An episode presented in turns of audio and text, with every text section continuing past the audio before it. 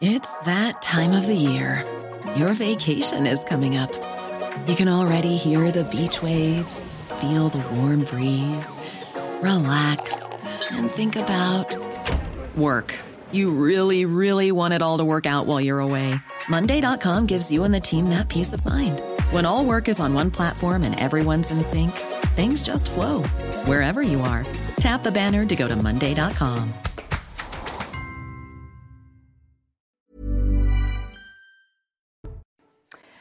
Bonjour, ravi d'être avec vous pour une nouvelle semaine de 90 minutes info sur euh, CNews. Le sommaire du euh, programme à suivre juste après le flash d'Adrien Spiteri. Bonjour Adrien.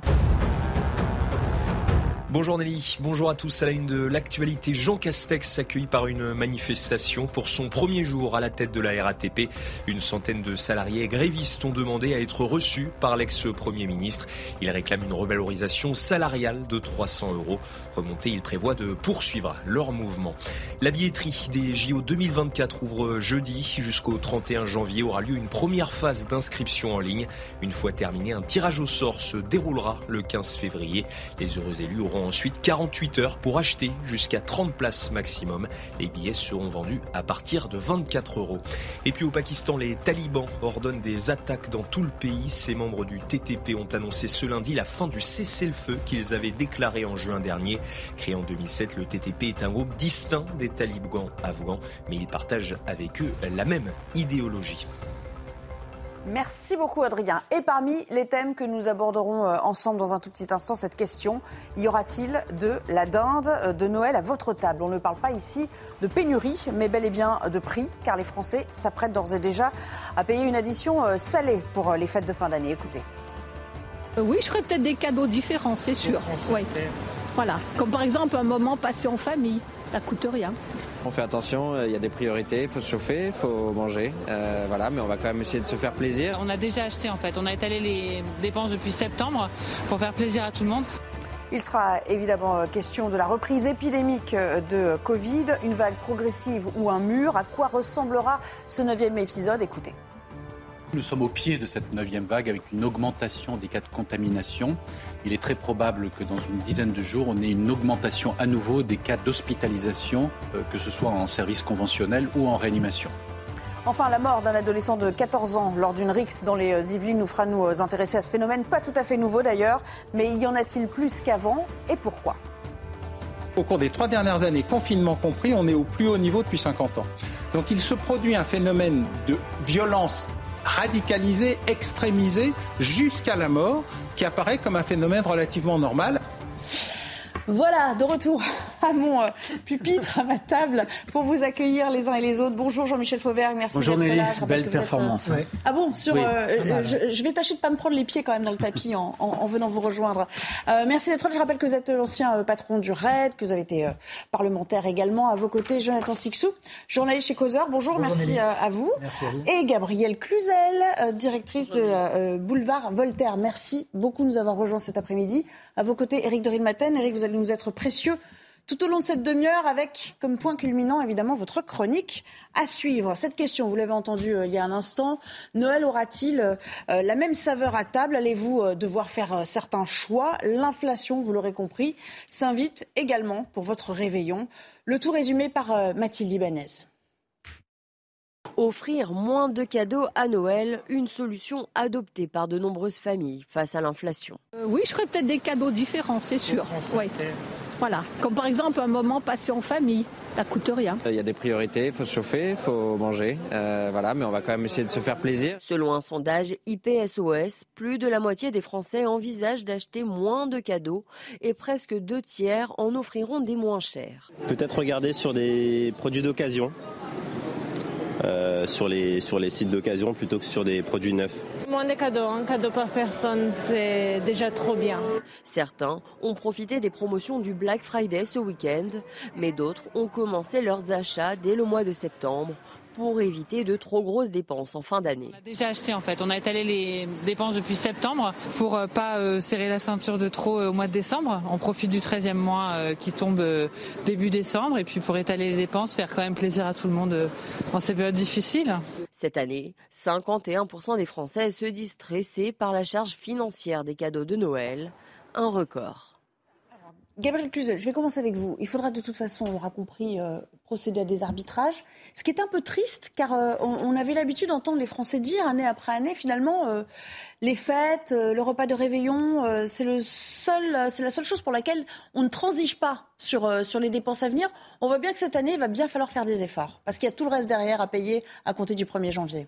Oui, ce qui est, ce qui est assez triste, c'est que ça arrive après une période, celle de la crise sanitaire, où les familles ont eu du mal à se rassembler. Vous vous souvenez qu'on avait dit, oh là là, si vous voulez euh, que, que, que vos grands-parents gardent la vie sauve, hein, je caricature à peine, il vaut mieux pas se rassembler euh, en famille. Et là, maintenant, eh ben, on leur dit, finalement, ça va être aussi un Noël euh, peut-être plus austère, euh, puisque euh, il va falloir faire attention aux dépenses. Alors, dépenses énergétiques, je remarque que les, les, les illuminations sont restées les mêmes dans les villes globalement globalement, j'ai pas noté de d'excès de, euh, d'austérité dans ce domaine et je m'en réjouis parce que c'est important. Et, euh, puis euh, c'est évidemment pour les cadeaux. Alors je pense que les, adultes privilégieront les enfants. Et puis c'est vrai que euh, cette dame a raison. On peut offrir différemment, se retrouver, c'est en soi une joie. Euh, et je pense que beaucoup de, parents, notamment, ont chacun leurs leur, leur, petites astuces pour trouver les, les, cadeaux ad hoc. mais c'est vrai qu'on euh, est quand même frappé. Moi, je, je suis très euh, euh, marqué par le phénomène. je crois que c'est un nom. Je sais pas. Je parle à côté d'un économiste, alors je me méfie un peu de ce que je raconte, mais euh, je crois qu'on appelle ça la réduflation. C'est ce, cette espèce de mot valise. Voilà. Alors vous, vous parlez anglais. Vous voyez, moi, je suis un peu plus. Qu'est-ce que ça veut dire exactement C'est quand on ne.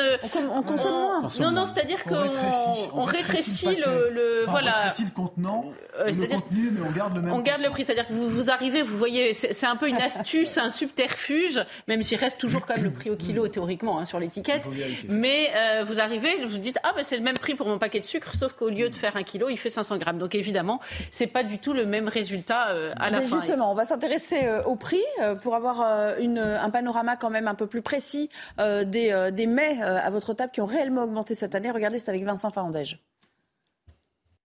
Dans le top 5 des produits qui ont le plus augmenté, eh bien, il y en a certains qui sont quasiment sur toutes les tables de Noël chaque année. Le prix des fameuses bûches glacées, par exemple, a explosé de 22,4%, tout simplement parce que les tarifs du lait, de la crème, du sucre et des œufs ont eux aussi euh, augmenté. Les volailles entières, elles, ont pris presque 19%. Selon certains spécialistes, eh bien, le chapon devrait suivre cette tendance. Les pains festifs, presque 18%. Les haricots verts en conserve, 13,75% principalement à cause des prix de l'acier et le foie gras de canard mi-cuit, plus 12,82%.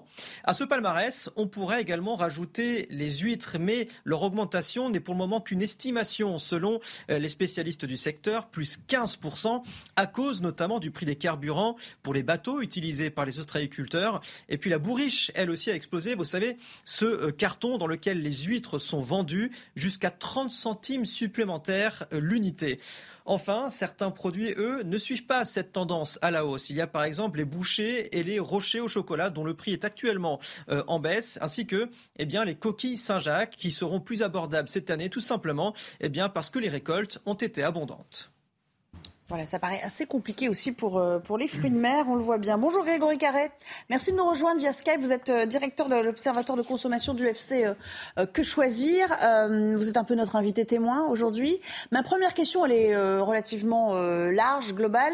Quels sont, vous, les enseignements dans votre revue spécialisée que vous, que vous tirez de, de, de la préparation de ces fêtes, d'ores et déjà? Euh, l'enseignement, il n'est il est pas nouveau, il date de plusieurs mois. C'est une augmentation des prix euh, à la consommation inédits qui vont toucher euh, énormément de, de, paniers, enfin du, panier de, de, consommation. Alors, on a parlé de l'alimentaire.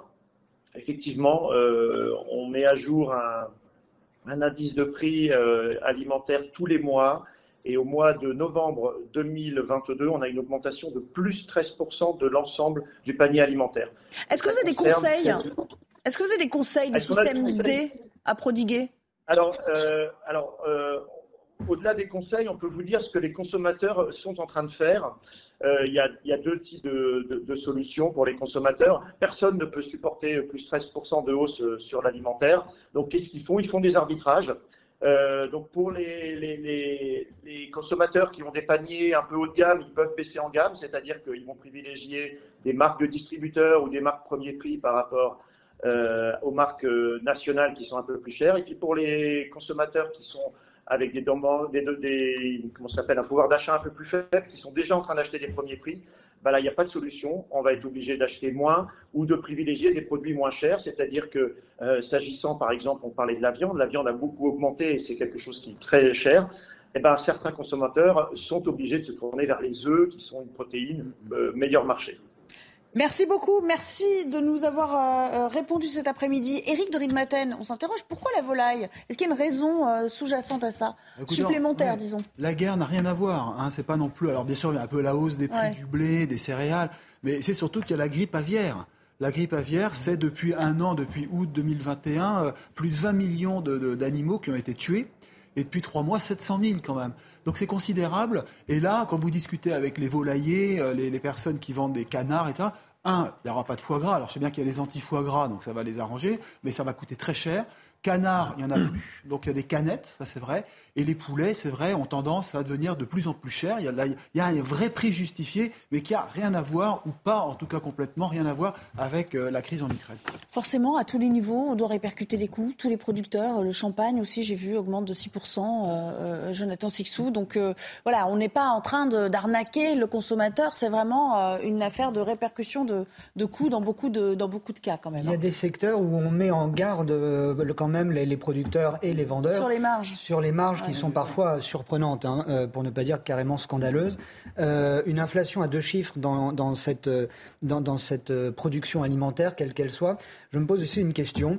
Euh, est-ce que ça va jouer sur la qualité des produits? Est-ce qu'un mauvais produit va rester un mauvais produit plus cher ou est-ce qu'il va y avoir un effort de fait pour qu'il soit un peu meilleur? Parce que c'est un vrai problème, euh, la malbouffe est un vrai problème même en période de fête. Et euh, on voit parce que ce n'est pas possible d'avoir un bon saumon fumé, un bon foie gras pour quelques euros. Malheureusement, on doit aussi expliquer ça.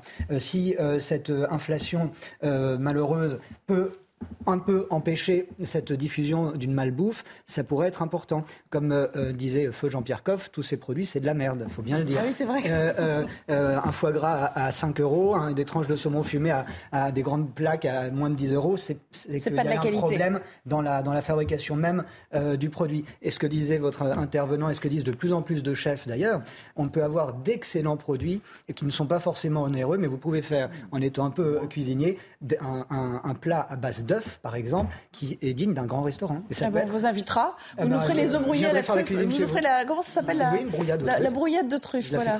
Jean-Michel Fauvergue, j'en étais sûr. Jean-Michel Fauvergue. réaction euh, et, peut-être sur euh, euh, justement sur sur les excès ou les travers dans lesquels il ne faut pas tomber aussi quand on est une une, une, grande enseigne. Oui, tout, tout, à fait. D'abord, la, période de Noël, la période de la, fin de l'année, c'était une période traditionnelle d'augmentation de prix, de manière générale. Là se rajoute, se rajoute euh, évidemment l'inflation que l'on euh, connaît. Euh, et on ne peut pas être sûr à un certain moment qu'il n'y ait pas aussi l'exploitation de la période de la part de certains, de certains vendeurs, de certains en tout cas distributeurs. Donc effectivement, c'est aux grandes enseignes de, voir ça. Elles font des efforts, ces grandes enseignes là Il y, a il y a véritablement, elles ont compris le problème des Français et de toute façon, c'est de leur intérêt de faire ces efforts-là. Mais la, période de Noël et de, la fin de l'année, c'est une période aussi de surconsommation. Euh, j'en prends pour, pour preuve tous ces cadeaux de Noël qui sont revendus qui ne sont pas utilisés, qui sont revendus euh, assez rapidement euh, derrière. Peut-être que c'est le moment aussi d'être plus cartésien dans, ces cadeaux et de faire en sorte que on fasse ça au, juste prix. De toute façon, on est, on est forcé. Hein. Alors, on va. Eric, un dernier petit commentaire. Non, un dernier commentaire, c'est une véritable partie de bras de fer entre les industriels, les grandes sociétés industrielles qui fabriquent ces, aliments et qui les conditionnent, et euh, les, des grandes hypermarchés, si vous voulez, la grande distribution. Et là, il arrive maintenant, d'ailleurs Michel Edouard Leclerc le disait, il y a des marges injustifiées. Mmh. Mmh. Euh, Danone a été accusé par euh, Intermarché, je crois, d'augmenter l'eau de 15%. Est-ce que pourquoi l'eau augmente de 15% De l'eau déviant, allez, citons la marque voyez Alors que c'est en France, c'est parce que le PET, le plastique. Et puis, si vous voulez, certains grands hypermarchés disent nous, on vendra plus les produits trop chers moins de fromage, moins de charcuterie, ce qui veut dire que ça rejoint ce que vous dites, on va aller vers de la plus mauvaise qualité ou peut-être, pourquoi pas, des pénuries de produits haut de gamme qui étaient bons, mais trop chers.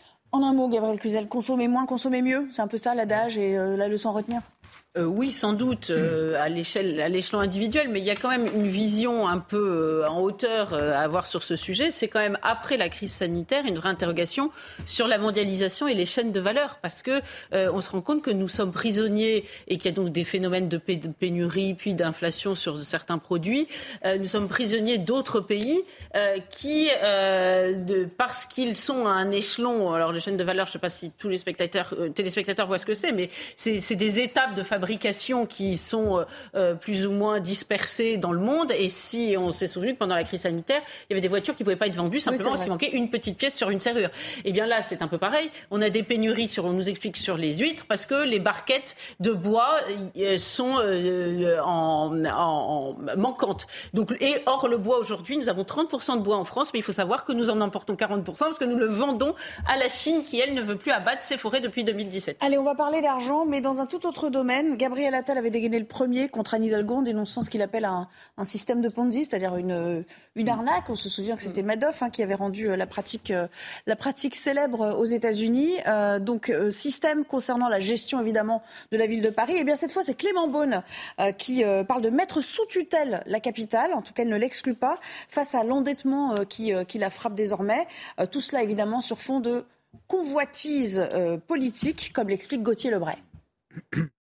deux ministres qui se verraient bien succéder à Anne Hidalgo. D'abord Clément Beaune, le ministre des Transports. Il était hier euh, sur CNews au grand rendez-vous et il dit que la mise sous tutelle de la capitale n'est pas exclue. Vous l'avez rappelé, la dette abyssale euh, de la mairie de Paris qui s'élève quasiment à 8 milliards d'euros et qui a surtout doublé depuis l'arrivée d'Anne Hidalgo à la mairie de Paris. Mais pour Gabriel Attal, le ministre des Comptes publics, ce n'est pas à l'ordre du jour cette mise sous tutelle, expliquant que c'est absolument rarissime et qu'Anne Hidalgo a trouvé un budget l'équilibre, mais en augmentant eh bien, les impôts des Parisiens. Vous le savez, la taxe foncière va augmenter de 52%. Une gestion calamiteuse pour euh, Gabriel Attal qui est dans un vrai bras de fer avec Anne Hidalgo.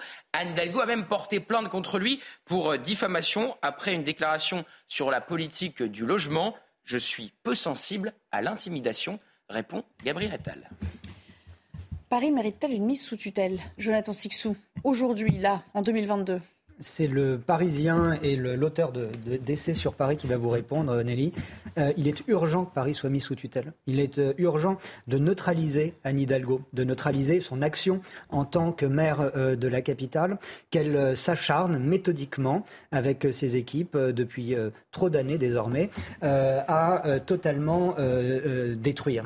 Pour être simple, puisque si ce n'est pas du bâti, si ce n'est pas les arbres qu'elle coupe, ce sont désormais les habitants qui partent en masse de Paris ferme des classes aujourd'hui à Paris, euh, puisqu'il n'y a plus d'enfants, les parents déménagent. Euh, sous tutelle, la ville ne pourra plus avoir, le, maire de la capitale ne pourra plus avoir cette, sorte de, ces sortes de, bras euh, libres comme ça pour, pour faire tout ce qu'elle veut. Il y a des projets architecturaux délirants qui sont toujours en cours. Je ne vous parle pas de ceux qui ont été actés, tels que la tour Triangle, porte de Versailles. Vous avez face à, la salle pétrière, gare d'Austerlitz, sur les quais de Seine, un projet d'une barre de 300 mètres de long en béton et en verre qui, est, qui a reçu euh, l'aval de, l'hôtel de ville. Pour l'instant, c'est gelé, mais on ne sait pas. Euh, Elle a été retoquée sur Project One quand même euh, la semaine dernière. Hein. sur le Le Project One, vous savez, ce projet de digitalisation Exactement. autour du périmètre Trocadéro Tour Eiffel en vue des Je disais qu'il fallait absolument neutraliser l'action d'Anne Hidalgo? Parce qu'on voit qu'elle a une détermination sans faille à aller jusqu'au bout, même quand on va dans le mur. Et c'est ça qu'il est nécessaire de, de stopper parce qu'à Paris, on n'est pas tous suicidaires politiques comme l'est Madame Hidalgo. Quel camouflet politique ce serait pour elle, quand même? Euh, oui, de fait, j'imagine qu'elle trouverait la même parade que d'habitude, c'est-à-dire qu'elle dirait c'est parce que je suis une femme et parce que je suis espagnole, donc personne ne m'aime.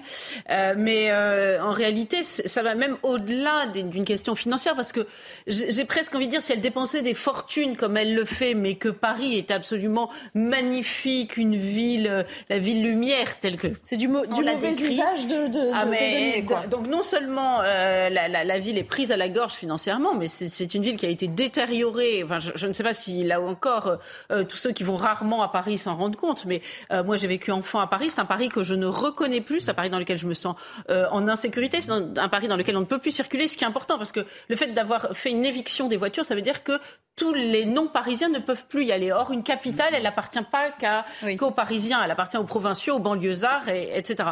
Donc, euh, tous ces sujets-là, de fait, euh, doivent être explorés. Je crois qu'il faut faire un audit serré de tout ce qui a été fait.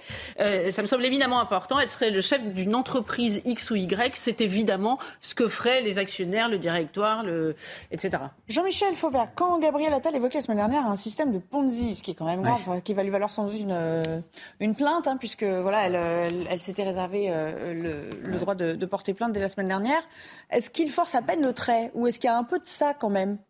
C'est-à-dire on, provisionne pour la suite toujours avec dans, un souci d'anticipation au cas où? Oui, ça, serait, ça ressemblerait. Alors qu'elle n'a pas besoin de cet argent-là pour l'instant. Ça ressemblerait à un système de cavalerie, effectivement, pour payer euh, ultérieurement les, les, les, dépenses qui arrivent. Mais il y a un gros déficit. Je voyais, le, je voyais sur vos images le, le, le, logo de la, de, de, la ville de Paris, euh, Mergitur, c'est-à-dire je, je, je, flotte mais je, ne coule pas. Là, je pense que c'est en train de couler et mhm. couler sérieusement parce que ça prend l'eau de partout. Effectivement, Paris est une ville dans laquelle il y a des travaux en, euh, perpétuellement, qui est, qui est mal tenue, qui est une ville sale et qui est une ville dans laquelle il y a des rats qui qui, qui, pullulent de partout. On a un vrai gros problème. Mais euh, je, pense que Gabriel Attal a raison. Mais si on veut battre, euh, si on veut faire en sorte que Anne Hidalgo ne soit plus là la prochaine fois, faut pas faire comme la dernière fois. La dernière fois, moi j'étais dans le cœur de chauffe, on était, euh, j'étais en marche et j'en parle en connaissance de cause.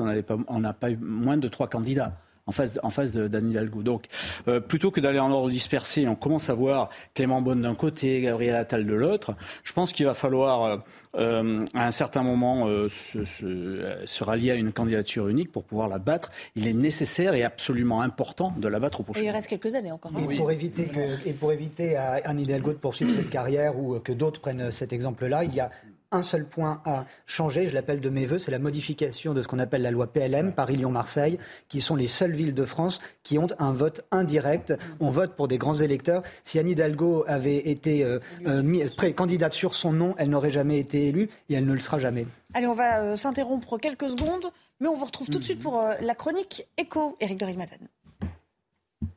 Regardez votre programme avec Samsonite Proxys. Légère, résistante, durable une nouvelle génération de bagages. On voit que côté finance, euh, ça va pas mieux euh, ailleurs. Euh, on va parler aujourd'hui, Eric, des projets de hausse de tarifs dans les transports en Ile-de-France, à Paris. Petite couronne également, le bras de fer a commencé. Alors c'est un bras de fer entre euh, Olivier Véran, l'État, si vous voulez, et euh, Valérie Pécresse, qui est présidente de la région Île-de-France. Ça va pas mieux parce qu'il n'y a plus d'argent dans les caisses. C'est tout, euh, la RATP et tous les systèmes de mobilité en Île-de-France, SNCF, TER, etc., eh croulent sous, sous la dette. Il y a aujourd'hui tellement d'argent dehors à cause d'abord de la crise Covid, premièrement, de la hausse des factures d'électricité. Regardez les factures d'électricité. En 2021, c'était 210 millions. Là, cette année, ce sera 280 millions d'euros. Et ça risque de doubler pour 2023. Donc, il n'y a mmh. plus assez d'argent, il n'y a plus assez de financement. Et Valérie Pécresse, a dit, si l'État ne m'aide pas, eh bien, je veux augmenter euh, le tarif du pass Navigo. Alors là, les chiffres sont, sont hallucinants. Plus 36% pour le pass Navigo mensuel, j'entends, qui passerait à 90 euros le 75. Pareil pour le ticket de métro, plus 21%, il, va passer il passerait à 2,30 euros tout va augmenter. Et pourtant, l'État avait fait une avance de 2 milliards euh, à la mobilité Île-de-France. Hein, c'est en fait l'organisme hein, qui gère tout ça. Mais c'est pas suffisant. Maintenant, il faut qu'ils ils doivent rembourser l'argent. Et comme il n'y a plus assez d'argent, et avec la hausse des coûts sans doute aussi liés à la sécurité, hein, parce qu'on ne le dit pas, mais la sécurité dans le métro coûte extrêmement cher. Je pense que vous pourriez en parler. Euh, là, aujourd'hui, il y a un vrai souci. Alors voilà, c'est cette menace qui plane. Vous allez me demander qui finance tout ça? Eh bien, j'ai regardé. 52%, ce sont les employeurs, les patrons qui sont mis, j'allais dire, encore à contribution pour aider les salariés Île-de-France seulement, j'entends. Hein. ensuite, vous avez les usagers qui achètent le ticket à l'unité, ça représente 27% des recettes. Et le reste, bah, c'est Paris, ce sont les départements, c'est la région Île-de-France. Mais ça ne suffit pas. Aujourd'hui, il y a un milliard qui manque dans les caisses pour boucler le budget de l'an prochain. Rien ne dit que les employeurs vont euh, accepter de prendre en charge l'intégralité de, ah ce coût. C'est pas le moment. C'est encore la grande question. La question qui fâche. Merci, c'était la chronique éco. C'était votre programme avec Samsonite Proxys. Légère, résistante, durable. Une nouvelle génération de bagages. On reste ensemble dans un instant. Après une courte pause, on parlera de cette neuvième vague euh, de euh, Covid qui se profile, qui est déjà là, semble-t-il, si l'on en croit les spécialistes, avec cette recrudescence, cette hausse euh, des cas ces derniers jours à l'hôpital. Avec quelles conséquences? Le virus est-il aussi virulent? Et puis surtout, on parlera de l'exemple chinois. La Chine qui a voulu être érigée en modèle pendant très longtemps sur ces questions de confinement. Et eh bien tout cela est en train de voler en éclats, vous le verrez. Il y a des contestations qu'on n'avait pas vues depuis 1989 contre le pouvoir dans ce pays. À tout à l'heure. De retour euh, dans 90 minutes info, on va reprendre le débat. On a beaucoup de thèmes à vous euh, soumettre en, ce euh, début de semaine, vous vous en doutez. Ce sera juste après le JT. On a plaisir à vous retrouver. Michael Dorian, bonjour.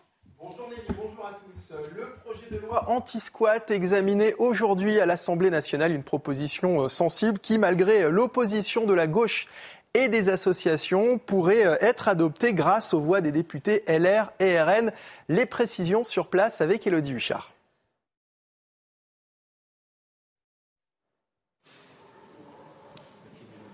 Commencer d'ici quelques secondes dans l'hémicycle. C'est une proposition de loi qui est portée par Guillaume Casbarian, président de la commission des lois et rapporteur de cette loi. Alors, qu'est-ce que la loi devrait changer? Et bien surtout, les peines encourues pour les squatteurs. Aujourd'hui, on prévoit 15 000 euros d'amende et un an d'emprisonnement. Avec la loi, on passerait à 45 000 euros d'amende et trois ans d'emprisonnement. Vous l'avez dit, une loi qui a de fortes chances de passer, notamment grâce au vote du Rassemblement national et des Républicains. Les Républicains qui, en commission, ont vu un certain nombre de leurs amendements adoptés et qui évidemment s'en réjouissent. Du côté euh, du gouvernement, on veut mettre quelques garde-fous, ne pas tout confondre, ne pas confondre d'un côté les locataires qui ne paieraient plus leur loyer et les marchands de sommeil qui organisent tout un système autour du squat. Et puis euh, évidemment à gauche, on est vent debout pour plusieurs raisons.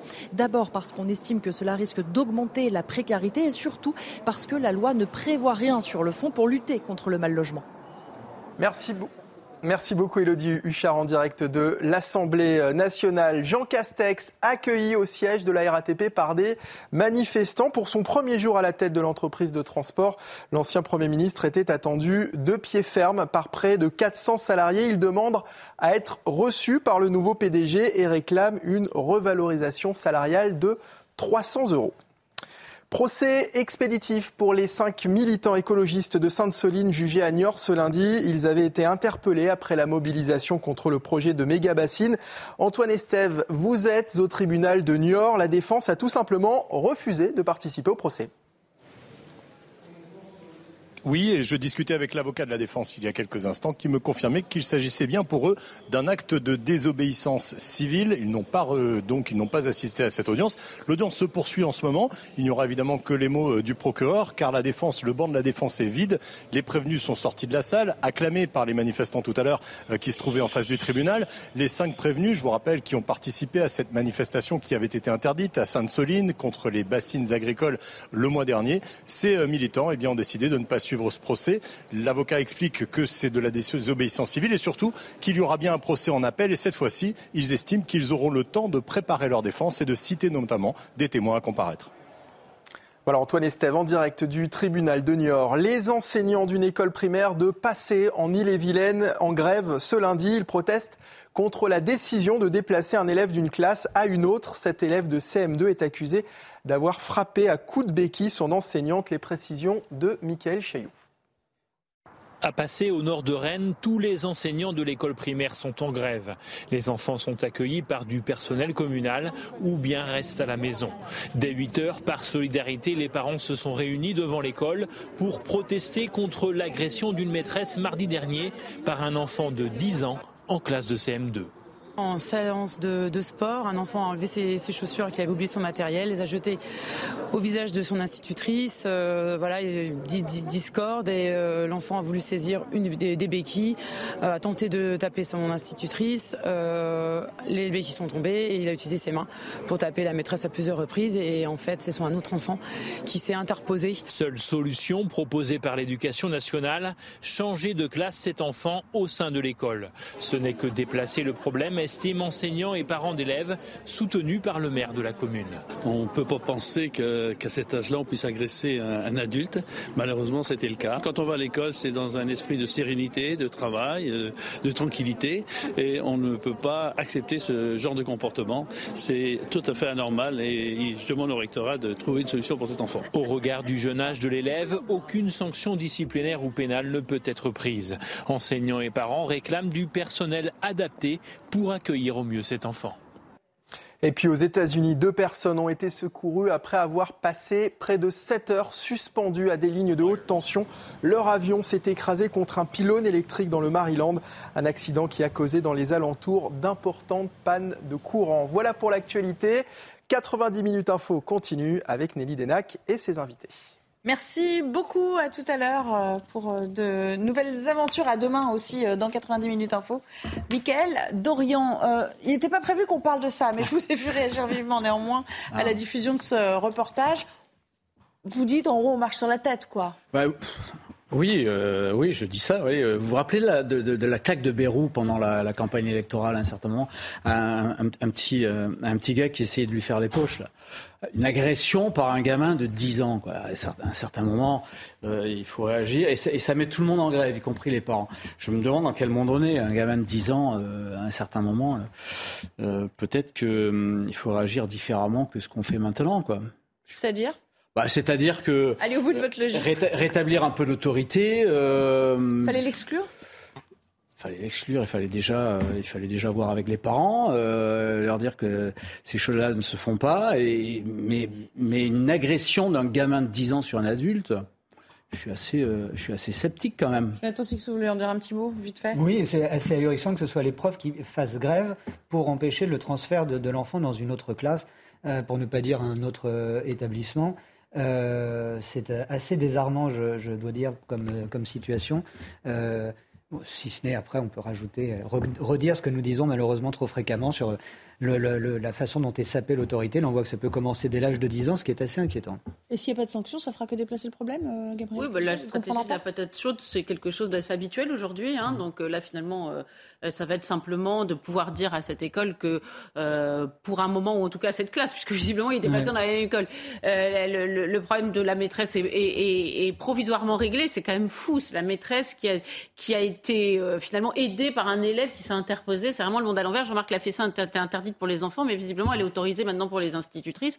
Et là où, en revanche, si l'institutrice avait riposté, là, en tant qu'adulte, elle aurait été euh, sévèrement, euh, peut-être même jugée. Elle aurait pu faire l'objet d'une plainte. Donc, on voit bien que notre, notre société est quand même, euh, pardonnez-moi cette expression un peu triviale, mais passablement cul par-dessus tête. Il va falloir un moment quand même poser tout à plat et remettre les choses dans l'ordre. On s'est enlevé, quelques moyens. Tu parlais de la gifle de Bayrou au gamin pendant la campagne. Ça lui avait fait gagner plusieurs ben, points dans les sondages à ce moment-là. Absolument, oui. Sur le côté euh, eh ben, autoritaire. On prend en main les, exactement. le taureau par les cornes.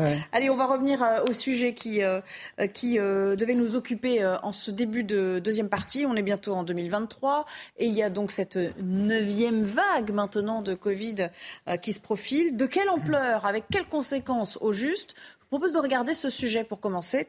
il est signé Mathilde Ibanez. On l'aurait presque oublié, mais le Covid-19 fait son grand retour en France. Les contaminations au virus sont de nouveau en hausse, avec plus de 37 000 nouveaux cas positifs hier, selon Santé publique France, dans un contexte déjà tendu avec l'épidémie de la bronchiolite et l'arrivée de la grippe. De quoi craindre une neuvième vague. Nous sommes au pied de cette neuvième vague avec une augmentation des cas de contamination. Il est très probable que dans une dizaine de jours, on ait une augmentation à nouveau des cas d'hospitalisation euh, que ce soit en service conventionnel ou en réanimation. Le rebond actuel se traduit déjà par une reprise de la hausse des nouvelles hospitalisations et admissions en soins critiques. La semaine dernière, 4679 personnes ont été hospitalisées pour Covid, soit une hausse de 10%. Les admissions en soins critiques ont-elles augmenté de 15% ces sept derniers jours? Santé publique France encourage les Français à se refaire vacciner. Depuis le début octobre, une dose de rappel est à faire pour les personnes à risque, notamment tous les plus de 60 ans. Les épidémiologistes, eux, rappellent l'importance des gestes barrières, à commencer par le port du masque dans les lieux clos, notamment dans les transports en commun. Gabriel Cluzel, évidemment, il y a plusieurs choses à commenter ici. Et évidemment, le nombre de cas, c'est un marqueur, mais c'est surtout la virulence qui va compter pour euh, les décisions que nous serons euh, amenés à prendre ou pas. Oui, de fait, euh, le nombre de cas, c'est quand même un indicateur qui laisse un peu circonspect parce qu'on pourrait faire ça avec beaucoup d'épidémies. J'imagine qu'il y a de la veille pour savoir combien il y a de cas de grippe et néanmoins, on n'en parle pas euh, sur les plateaux télévisés. Donc, ce qui est intéressant surtout, et c'est ce qui intéresse au premier chef euh, de gouvernement, je pense, c'est la, pression hospitalière parce que ça nous ramène toujours à cette question-là.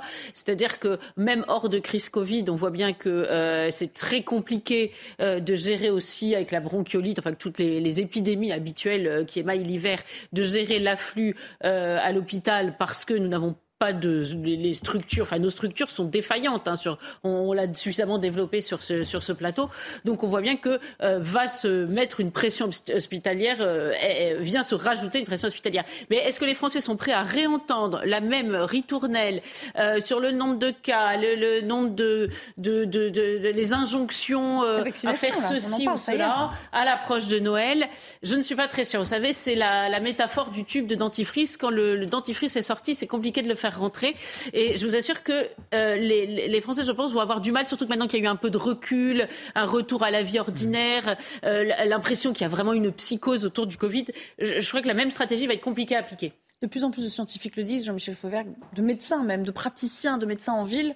De toute façon, maintenant, ça va faire partie euh, des affections respiratoires qui sont dans le paysage et qui vont rester. oui, bien sûr, bien sûr, bien sûr, ils le disent et on, en, est, on en est tous convaincus. D'ailleurs, ça passe dans la, euh, j'allais dire comme, comme monnaie courante. Non, ça, ça, ça, ça, reste dans le paysage.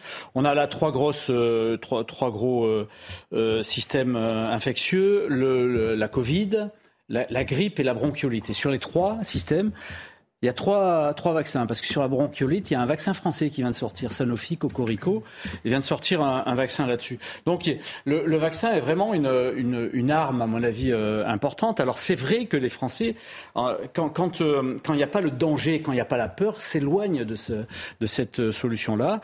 moi, je pense que c'est une, c'est une solution qui nous est donnée. Donc pour vous, il faut, il, faut, il faut aller vers les trois vaccins Oui, les trois vaccins concomitamment Bien évidemment, il faut se vacciner. Alors concomitamment, je ne sais pas. Je, je, enfin, je veux dire, je suis pas un euh, spécialiste, mais, mais euh, euh, bien évidemment qu'il faut aller vers, vers les vaccins et il ne faut pas se priver de cette possibilité-là de, de, de, réduire sa, sa son orientation vers, vers ces, ces types. On va avancer un petit peu. Vous savez, on a érigé ce pays en exemple au fil des crises. la Chine avait fait refluer l'épidémie grâce à cette discipline, ces confinements stricts. Pour certains, cette discipline d'ailleurs inspirait même une forme de respect. Et puis patatras, ce frein aux, libertés individuelles, eh bien, il vient de voler en éclats. La contestation, la défiance euh, sont grandes euh, désormais, euh, comme une cocotte minute qui est prête à, éclater. Des manifestations contre le régime, contre la politique de Xi Jinping, qu'on n'avait jamais vu jusqu'à présent, sont en train de grossir dans, les rues des, des, grandes villes. Regardez ce reportage de Clémence Barbier. En Chine, la colère des citoyens explose.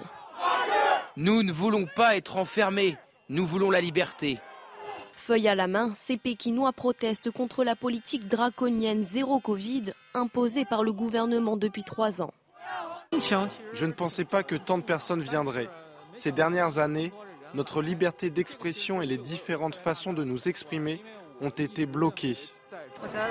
Je pense que le peuple chinois qui lutte pour la liberté a encore un long chemin à parcourir.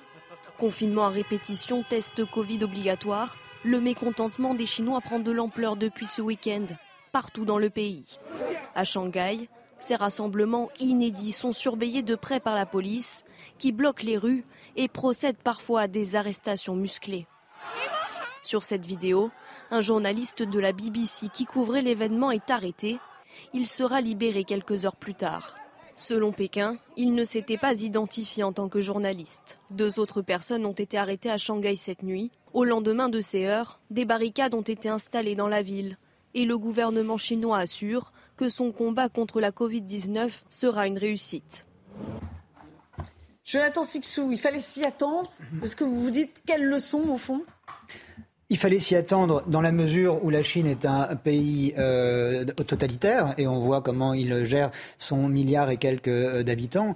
Euh, une politique qui n'a pas été donc qui n'a pas porté ses fruits en la matière de, en matière de, de, propagation de, virus et qui est une qui est une, tragédie totale pour des centaines de millions de personnes qui sont dans une détresse psychologique terrible. On ne saura jamais quelle a été la situation réelle ces dernières années en Chine? Je pense qu'on ne le saura jamais.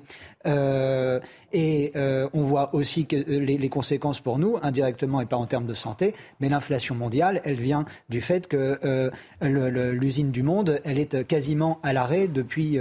depuis des mois et des mois. Ça, c'est ça aussi qui est assez dramatique. Dans des pays qui ont moins d'habitants, je reviens à la France. C'est plus facile de gérer 60 millions de personnes que 1 milliard 600 millions de, personnes, euh, évidemment. Euh, les, mesures de bon sens, apprenons du passé, c'est la neuvième vague, on pourrait être en mesure de dire, et alors désormais, si on, si on accepte les gestes barrières, ceux qui veulent mettre leur masque mettent leur masque, et puis euh, ensuite, si on oblige les personnes au-delà d'un certain âge à se vacciner, en fait, les populations qui engorgent les services hospitaliers. On a deux ans d'expérience en la matière maintenant, on a un prisme suffisamment euh, large pour savoir qui, entre guillemets, pose risque problème, le risque le plus, et euh, qui pèse sur notre système qui est lui-même malade en matière de soins. Et je pense que si les choses étaient simplement appliquées, là aussi, euh, cette neuvième vague pourrait être euh, traversée sans grand problème. Gabriel Cluzel, si on revient à l'exemple euh, chinois, trois ans, hein, ça fait pratiquement, allez, en février-mars, ça fera trois ans quasiment que les Chinois vivent ainsi, avec du stop and go permanent. il va falloir surveiller attentivement ce qui se passe dans les, même dans les jours à venir, selon vous? Où tout cela va rentrer dans l'ordre à la faveur des, répressions auxquelles sont habitués euh, les Non, mais de fait, les, Chinois ont une, une, faculté à rester euh, tranquille tout à fait euh, impressionnante. je remarque d'ailleurs qu'on ne s'intéresse pas beaucoup à ces questions-là, à ces restrictions de liberté. Mm. On, vise beaucoup de pays dictatoriaux, etc. Mais on fait quand même son marché. Hein. Il y a d'autres pays ceux-là, on les regarde de loin, il y a des images incroyables qui mm. nous viennent de Chine. Moi, je vais quand même parler de, de l'exemple français, vous avez raison, sur le plan international, c'est très intéressant de suivre, hein, parce que ça peut être un moment historique, hein, des moments où les régimes basculent, c'est un peu comme en Iran. Bon, là, visiblement, euh, la cocotte minute est en train, le couvercle est en train de se soulever. Mais imaginez euh, ce qui s'est passé en France. revenons à ce qui s'est passé en France. Nous avons pris quand même modèle sur la Chine. En fait, pour notre malheur, et peut-être que les historiens le diront aujourd'hui, c'est pas encore assez apaisé pour qu'on puisse le dire, que le temps n'a pas, euh, l'eau n'a pas suffisamment coulé sous les ponts. Mais cette crise est partie de Chine, et nous nous sommes sentis obligés par une espèce de psytachisme, nous ne sommes pas les seuls, hein, un peu le monde entier, à imiter les méthodes chinoises. Tout d'un coup, il fallait faire comme les Chinois. Les Chinois, c'était merveilleux, ils faisaient des trucs fantastiques. Et on s'est retrouvé à avoir des, des, des, règles assez ubuesques, complètement liberticides. Hein, je vous rappelle nos, nos auto-autorisations euh, pour sortir. Une heure. On avait droit à une heure. Une heure. Euh, il y avait quand même des, vrais problèmes de, de, euh, de comment appelle-t-on ça de, On touchait à la propriété. Quand on n'avait pas le droit de faire 100 km. Enfin, les, gens qui avaient mmh. deux résidences n'avaient pas le droit d'aller de, de, de l'une à l'autre. Et, tous ces points-là, et je ne parle pas des gens qui ont été enterrés seuls, hein, ça c'est une souffrance qui restera extrêmement forte. Euh, il y a avec des enterrements où on n'avait pas le droit d'être plus d'une dizaine. Euh, ça n'est jamais arrivé dans l'histoire de l'humanité. Qui ont été mis dans des, dans des sacs de, et, euh, à l'hôpital, ça a été extrêmement, extrêmement fort. Et je crois que tout est venu du modèle chinois. Et je pense qu'un jour, il faudra en faire l'inventaire. on va parler avec vous, à Bucco, du service police-justice de ce jeu de société. Le plus incroyable sans doute de cette fin d'année, euh, le plus euh, improbable même, hein, dirons-nous. Euh, il s'appelle Antifa. Il a été désormais retiré des, rayons de la FNAC notamment, hein, puisque on peut citer cette enseigne puisqu'elle a elle-même communiqué là-dessus sous la pression. Elle a fini quand même par, plier et se rendre compte qu'il y avait peut-être un jeu qui faisait désordre dans ces, dans ces rayons. Parlez-nous de ce jeu qui par ailleurs a déjà cartonné dans le passé. C'est pas un fait tout à fait nouveau en fait. Tout à fait, Nelly. Alors ce jeu, nous l'avons trouvé, hein, nous l'avons acheté aujourd'hui. Il ne fallait pas le dire. vous l'avez acheté, donc d'accord. Nous, nous l'avons acheté. Allez-vous le rendre? C'est ça la vraie ah bah question. non, on l'a acheté, on l'a acheté. Bon voilà. Hein. Euh, on l'a acheté dans une librairie puisque effectivement la Fnac l'a retiré de ce rayon, c'est ce qu'ils ont déclaré. On l'a retrouvé dans une librairie dans le 15e arrondissement. Il nous a même été recommandé par les deux employés de la librairie. Donc c'est un jeu euh, qui, euh, qui peut se jouer à partir de 14 ans, de 2 à 6 personnes, et qui convient aussi aux personnes qui ont des force sensibilité idéologique, puisque tout est écrit en écriture inclusive. Euh, ça, c'est important de le dire. Alors, quel est le but de ce jeu? Eh bien, c'est contrer les agissements de l'extrême droite par tous les moyens. Alors, vous avez des, événements, par exemple, je vais vous en lire quelques-uns, ou peut-être que vous voulez les ah ouais, lire. des cartes, ouais. Montrez-nous les cartes, mais on les a aussi je vais vous en dire les, plan. les, cartes, par exemple, de ce jeu. Donc là, il y a un meeting de la présidente du premier parti nationaliste. Héritière du parti, fondé, du parti fondé par son père, elle tente d'offrir un visage plus présentable à l'extrême droite mais fait toujours des étrangers les boucs émissaires de, et tous les maux de la société. Donc le but, eh ben, ça va être de bloquer cet événement. Vous avez aussi. De qui s'agit, hein Voilà, un jeune. C'est tellement. Euh, C'est des situations assez concrètes. Un Comment jeune on du dit quartier... en ciné euh, toute. Euh... Toute ressemblance avec des faits réels. et... fortuite. Exactement. Ouais. Vous avez aussi, par exemple, une salle de prière musulmane a été dégradée. Alors là, il explique qu'il faut intervenir aussi. Un jeune du quartier des Mimosas tué par la police. Donc là, pareil, on, on, dit, on, décide si oui ou non il va falloir faire une action militante pour les soutenir. Et donc, euh, eh bien, ce jeu, euh, comme vous le disiez, eh bien, il est en rupture de stock parce que forcément, depuis la polémique de ce week-end, euh, beaucoup de gens ont dit c'est scandaleux, et puis d'autres se sont dit bah, c'est super, je vais l'acheter. Et donc, Mais quel est le but du jeu? Moi, j'aimerais bien comprendre. Quand, quand, il y a un jeu de société, on essaie de gagner quelque chose à la fin ou de prouver quelque chose. Enfin, il y a... quel, est, quel est le but? Eh ben, Outre, euh, voilà, les cartes qu'on tire au hasard, L'objectif, c'est d'être un bon militant antifa ah, et donc de se battre des points. contre l'extrême droite. Euh, et tous ces mouvements, et donc de faire bloc contre eux et d'empêcher euh, l'avènement de l'extrême droite au pouvoir. D'accord. Petite réaction peut-être autour du, oui. du, plateau, et puis euh, je, je, vais, je vais revenir vers vous dans un instant. Jonathan Sixou, bon, c'est pas tout à fait nouveau, on en a parlé depuis quelques jours de, de ce jeu, mais euh, vous trouvez ça comment Alors, euh, lunaire, scandaleux, quel serait l'adjectif pour définir cette de, vente On parlait de l'inflation pour Noël, je voudrais savoir combien coûte ce jeu. Vous l'avez payé combien 25 euros. C'est hors de prix, c'est une toute petite boîte. Euh... Non, non, mais sérieusement, c'est grotesque. C'est euh, et, et, là où c'est d'autant plus grotesque, et c'est là où on voit aussi la nature d'une idéologie, quelle qu'elle soit, mais c'est souvent les mêmes, c'est de s'attaquer aux enfants. De, de, quand je dis s'attaquer, c'est euh, cibler euh, les plus jeunes. Ça passe de 14 ans, je crois, le jeu. Hein, c'est oui. recommandé. Ah ouais, en gros. Enfin, bon, c'est des enfants, 14 ans, de toute façon. Euh, a priori, même ouais. si. Sauf quand ils frappent leur.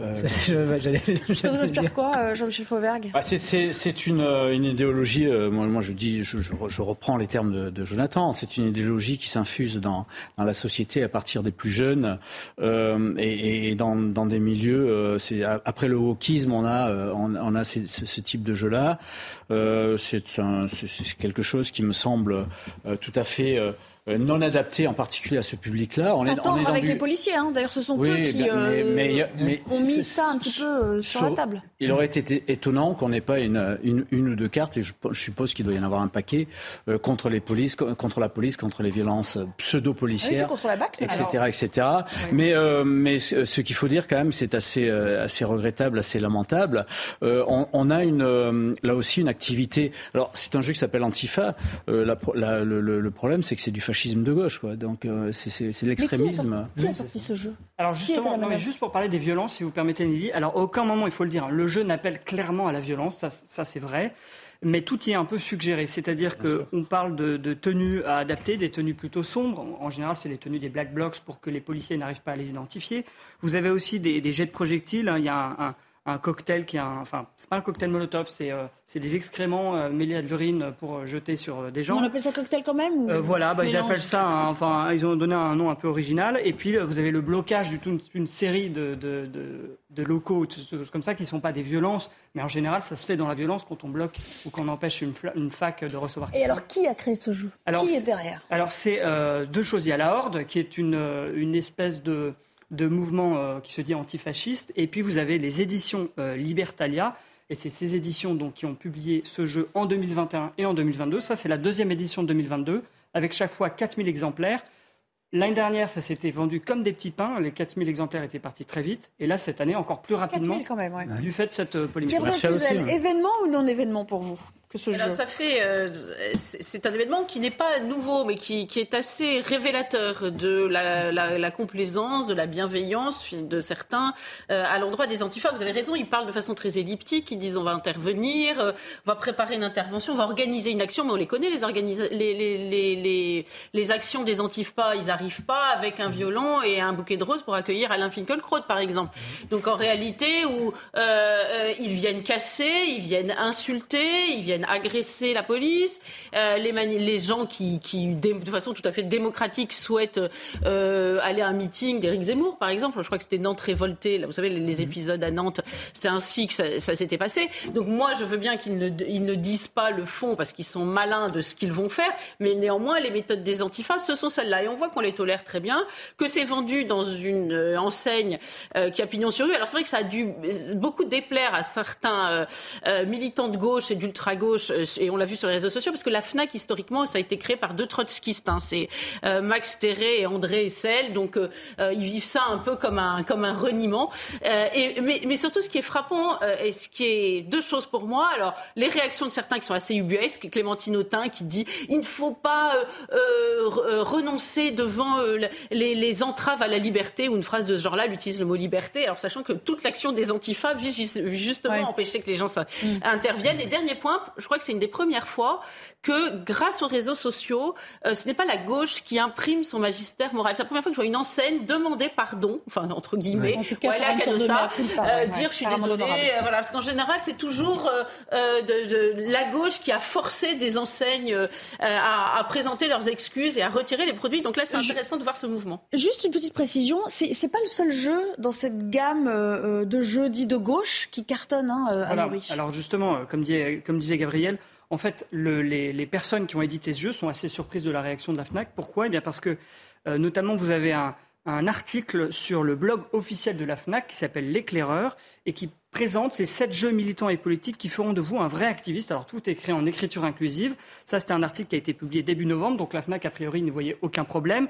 Et vous aviez, outre ce jeu, vous aviez un jeu qui s'appelle Révolution avec un point en avant qui est aussi un des symboles de l'extrême gauche. Vous aviez aussi le jeu euh, Bad Beach Only, euh, dont le but est de lutter contre le patriarcat et le sexisme des jeux de société. C'est écrit l'intégralité des 245 personnalités à trouver dans ce jeu sont des femmes, des personnes transgenres ou des non-binaires. Ça, c'est expliqué dans le blog de la FNAC, qui par ailleurs, ce blog s'engage à donner un avis objectif et équilibré dans chacun de ces articles. Bon, bah, je vous propose de, de, ramener ces autres jeux. On les commentera euh, un peu plus tard cette semaine parce que ça a l'air quand même euh, c'est intéressant tout ce qui se passe. On va se trouver sous les sapins. Euh. Imaginez dans, la botte, euh, enfin dans la, la, hotte du Père Noël, euh, ces jeux glissés subrepticement par. le personnel, le, Père Noël est habillé en rouge. Hein. Le Père Noël est habillé en rouge, ne l'oublions pas. Ah, le Père ah, Noël est habillé en rouge, c'est vrai. Merci de, le souligner. Mais enfin, vous portez une cravate rouge et moi une veste rouge. Je ne sais pas ce que ça veut dire. Bon, on s'interrompt quelques secondes. Ils sont partout. On s'interrompt quelques secondes. On reviendra pour bah, pour parler de ces rixes qui ne sont pas tout à fait nouvelles. Ça fait des décennies hein, qu'on assiste à ce genre de, phénomène. Mais euh, Sandra Buisson nous expliquera qu'il y a quand même une forme de, recrudescence ces euh, dernières années liée euh, à, voilà, cette violence qui, qui s'est banalisée évidemment dans notre, dans notre société. Tout à l'heure. La troisième partie de notre débat à suivre, ce sera juste après le point sur l'info avec Adrien Spiteri et l'écho. Gérald Darmanin est en Nouvelle-Calédonie. Le ministre de l'Intérieur assure vouloir renouer le dialogue avec les indépendantistes. Objectif, je cite, trouver un chemin dans la République. Ils ont accepté de s'entretenir demain avec lui. À trois reprises, les Calédoniens ont dit non à l'indépendance, mais le dernier scrutin est contesté par de nombreux Kanaks. Les contaminations au Covid-19 repartent à la hausse en France. Elles ont augmenté de 38% par rapport à la semaine précédente. Les hospitalisations augmentent également sur l'ensemble du territoire. Les autorités craignent l'arrivée d'une neuvième vague dans le pays. Et puis l'Ukraine s'attend à de nombreux bombardements russes. Il est fort probable que le début de la semaine soit marqué par une telle attaque. Ce sont les mots d'un porte-parole de l'armée ukrainienne. Mercredi dernier, plusieurs villes dont Kiev ont été privées d'électricité après une série de frappes.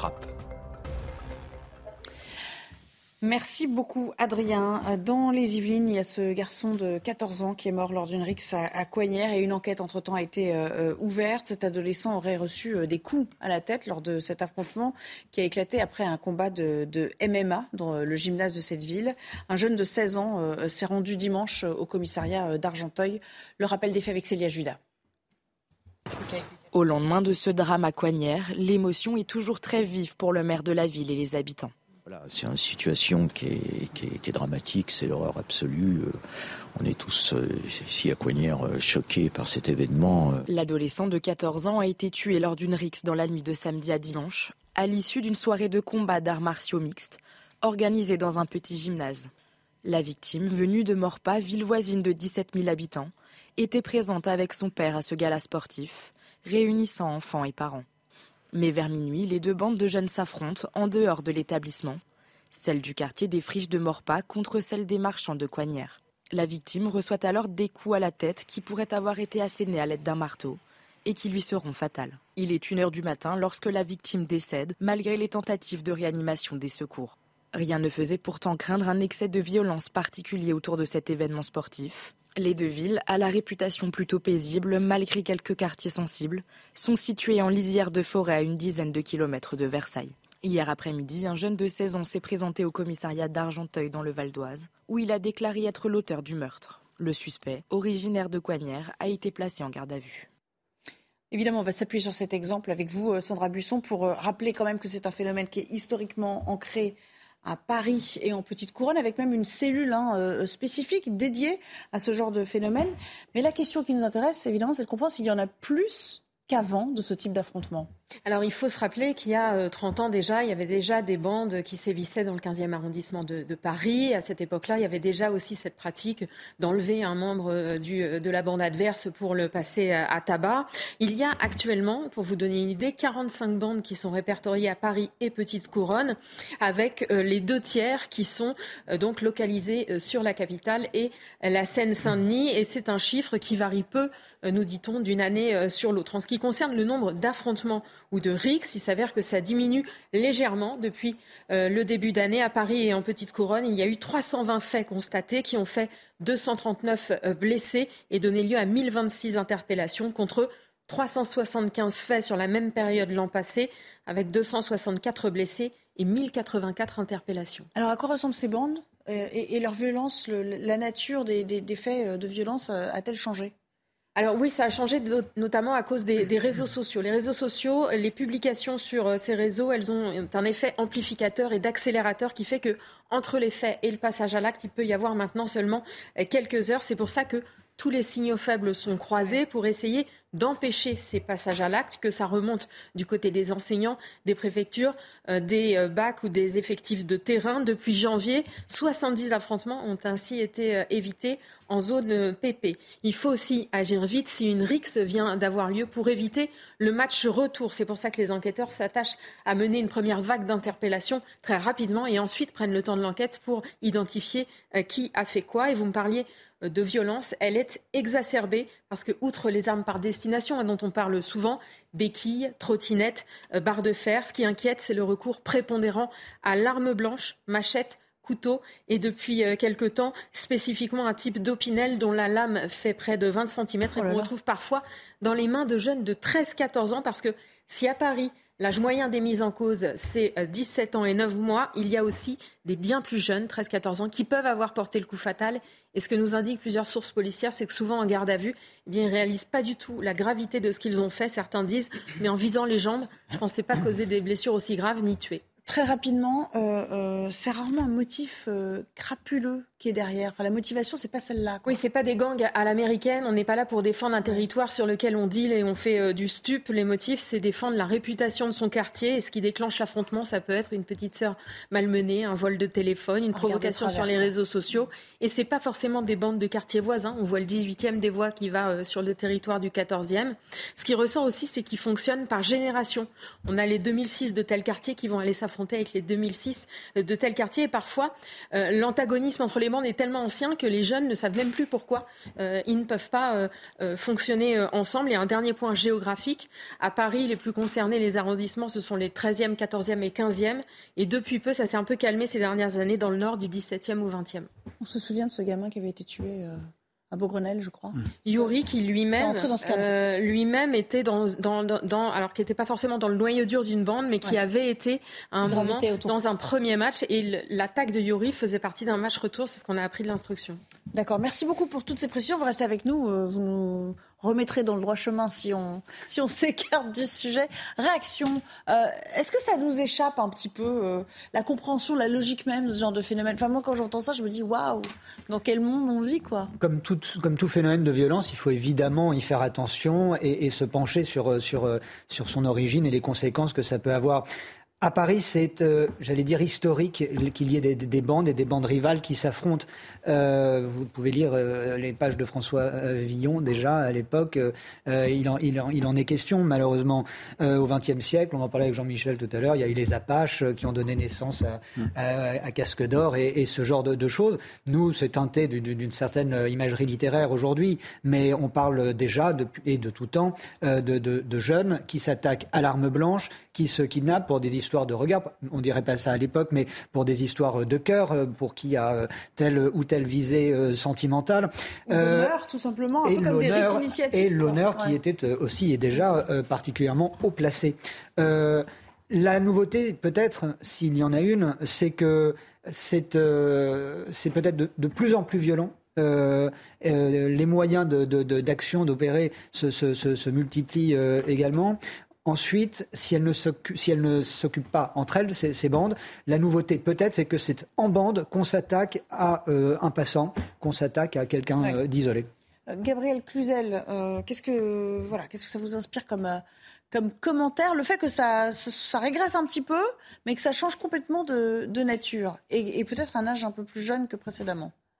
Bah, c'est difficile de parler sur un cas, euh, ce cas précis euh, qui s'inscrit euh, malgré tout. Alors moi, je veux bien qu'on fasse un, retour historique de fait. Les siècles passés ont pu avoir leur, période de violence, mais on a, notre époque s'inscrit quand même dans une période d'ensauvagement assez prégnant et, avec des enfants de plus en plus jeunes. Vous savez, c'est un, sociologue allemand qui s'appelait Norbert Elias qui avait théorisé le problème, le concept de décivilisation. Bah, je crois qu'on est dans un processus de décivilisation, avec euh, notamment euh, euh, moins d'autocontrôle des pulsions. Vous voyez, on, a, on parlait de l'enfant qui a tapé à la béquille sur son institutrice. en principe, un enfant tout petit, on lui apprend que on se comporte comme ci et pas comme ça avec les adultes, et ce qui évite qu'en grandissant, il ait des violences de plus en plus importantes. Il y avait une espèce quand même d'architecture morale avec ses défauts, hein, parce que je sais tout de suite ce qu'on va me dire. Ah bah le passé, c'était pas parfait, sans doute, mais il est évident qu'il y avait une colonne vertébrale, il y avait une conscientisation sur, le surmoi un peu. Non, mais exactement. Il y avait, il y avait une, une, inhibition mm. qu'on intériorisait, mm. euh, on maîtrisait ses pulsions et qui n'existe plus. Et moi, je pense que le,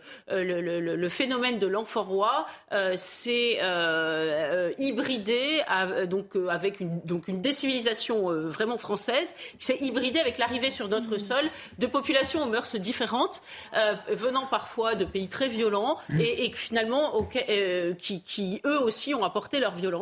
Et ça fait un feu d'artifice. Tout aussi... ça couplé avec euh, l'attrait pour les jeux vidéo de plus en plus violents. Également. Alors exactement. Il y avait aussi, il y avait aussi deux choses, deux choses qui, qui, qui étaient différentes auparavant. C'est qu'il y avait un bloc euh, composé des parents et des adultes qui défendaient le même, euh, le même principe. Et quand euh, vous attaquiez au professeur et vous reveniez à la maison, vous, en, vous preniez une tarte de la part de votre père ou de votre mère.